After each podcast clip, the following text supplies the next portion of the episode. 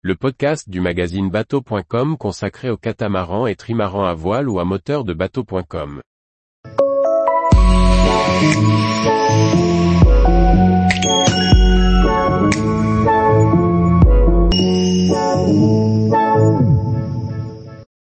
Kinlochbervie, le port le plus au nord de l'ouest des Highlands.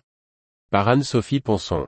Dans les terres isolées des Highlands, Kinlochbervie est le dernier port avant de doubler le Cap Ras, l'extrémité nord-ouest de l'Écosse. Dans un décor sauvage d'écueils et de falaises, se nichent des plages parmi les plus belles du Royaume-Uni. Une escale à faire absolument sur la route des Orcades. La côte ouest de l'Écosse regorge de lochs qui sont autant d'escales splendides à faire en bateau. Kinlochbervie est situé dans l'un des derniers lochs avant le Cap Ras, ou, tournant, en vieux norrois. Il abrite le dernier port de cette côte où les plaisanciers peuvent s'amarrer au ponton. Le port actuel de Kinlochbervie a été construit dans les années 1970. Il est situé dans le petit loch Bervie, une ramification du loch Inchar. Ce port de pêche a été l'un des plus importants du pays, et reste très actif grâce à ses infrastructures et ses entrepôts de poissons qui alimentent des camions en partance pour toute l'Europe. Une petite marina pour la plaisance a été ajoutée en 2013. C'est la marina la plus au nord de la côte ouest, et le dernier arrêt avant le Cap Ras.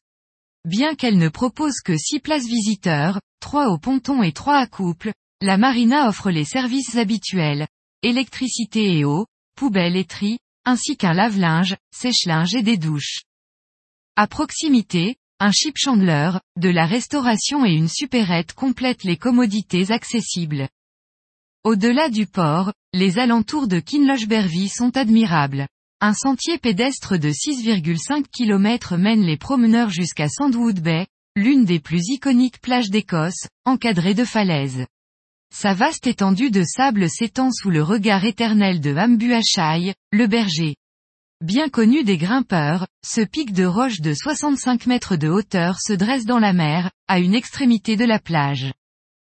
Peut-être y ferez-vous une rencontre fabuleuse, comme Alexander Gunn, un fermier local. Ce dernier déclara que le 5 janvier 1900, alerté par son collet, il aperçut entre deux rochers, juste au-dessus de la marée, une forme qu'il prit tout d'abord pour un phoque. Mais elle avait des cheveux roux, des yeux bleu-vert et un corps doré. C'était une sirène d'une beauté extraordinaire. Jusqu'à sa mort, Alexander Gunn maintiendra son récit.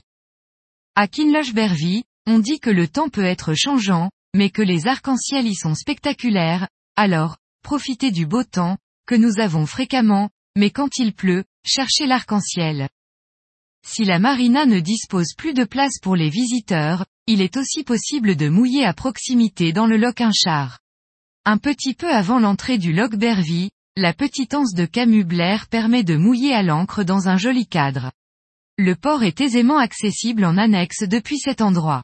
En cas de forte houle, il faut cependant se diriger vers le fond du loch Inchar, en slalomant entre les casiers de pêche, pour trouver une protection suffisante. Tous les jours, retrouvez l'actualité nautique sur le site bateau.com. Et n'oubliez pas de laisser 5 étoiles sur votre logiciel de podcast.